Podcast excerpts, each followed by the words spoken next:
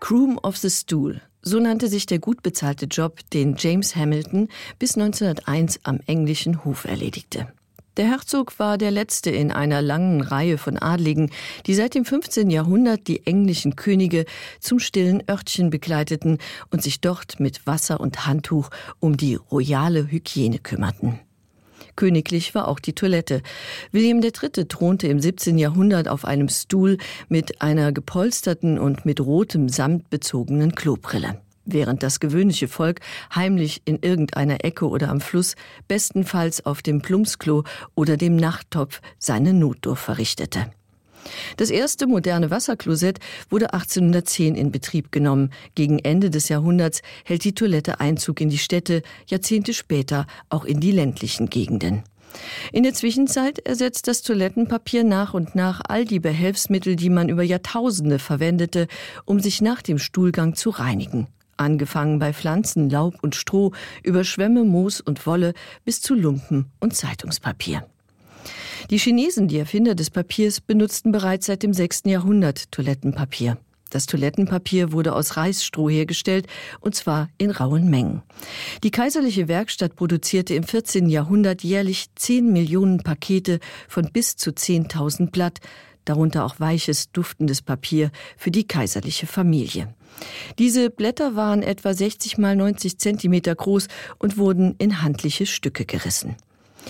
Im 17. Jahrhundert beginnt in Japan die Massenproduktion von Toilettenpapier aus Waschipapier. Zu dieser Zeit ist Papier in Europa noch ein Luxusgut. Das ändert sich erst Anfang des 19. Jahrhunderts. Die industrielle Papierherstellung führt zu einer Flut von Druckerzeugnissen. Ausgediente Zeitungen, Kataloge und Reklamezettel, ja selbst Bücher landen jetzt auf dem stillen Örtchen. 1857 bringt der New Yorker Geschäftsmann Joseph Gaetti sein mit Aloe getränktes Papier für Wasserklosetts in Packungen a 500 Blatt auf den Markt.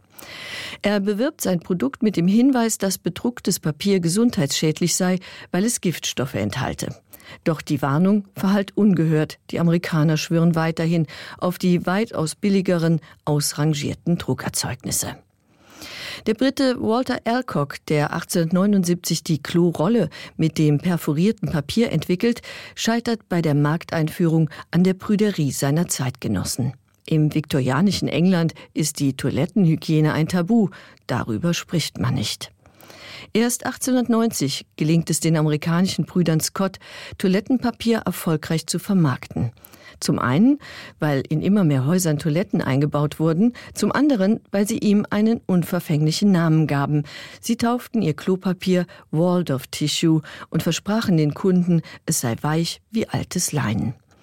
Ein fragwürdiges Versprechen, denn Toilettenpapier wurde damals aus Zeitungspapier hergestellt. Weiches Krepppapier kam erst 1907 auf den Markt und 1930 endlich auch splitterfreies Papier. Das Toilettenpapier war perfekt, doch das Wort galt immer noch als anrüchig. Deshalb warb der deutsche Hersteller Hans Klenk 1938 mit folgendem Slogan. Verlangen Sie eine Rolle Hakle, dann brauchen Sie nicht Toilettenpapier zu sagen.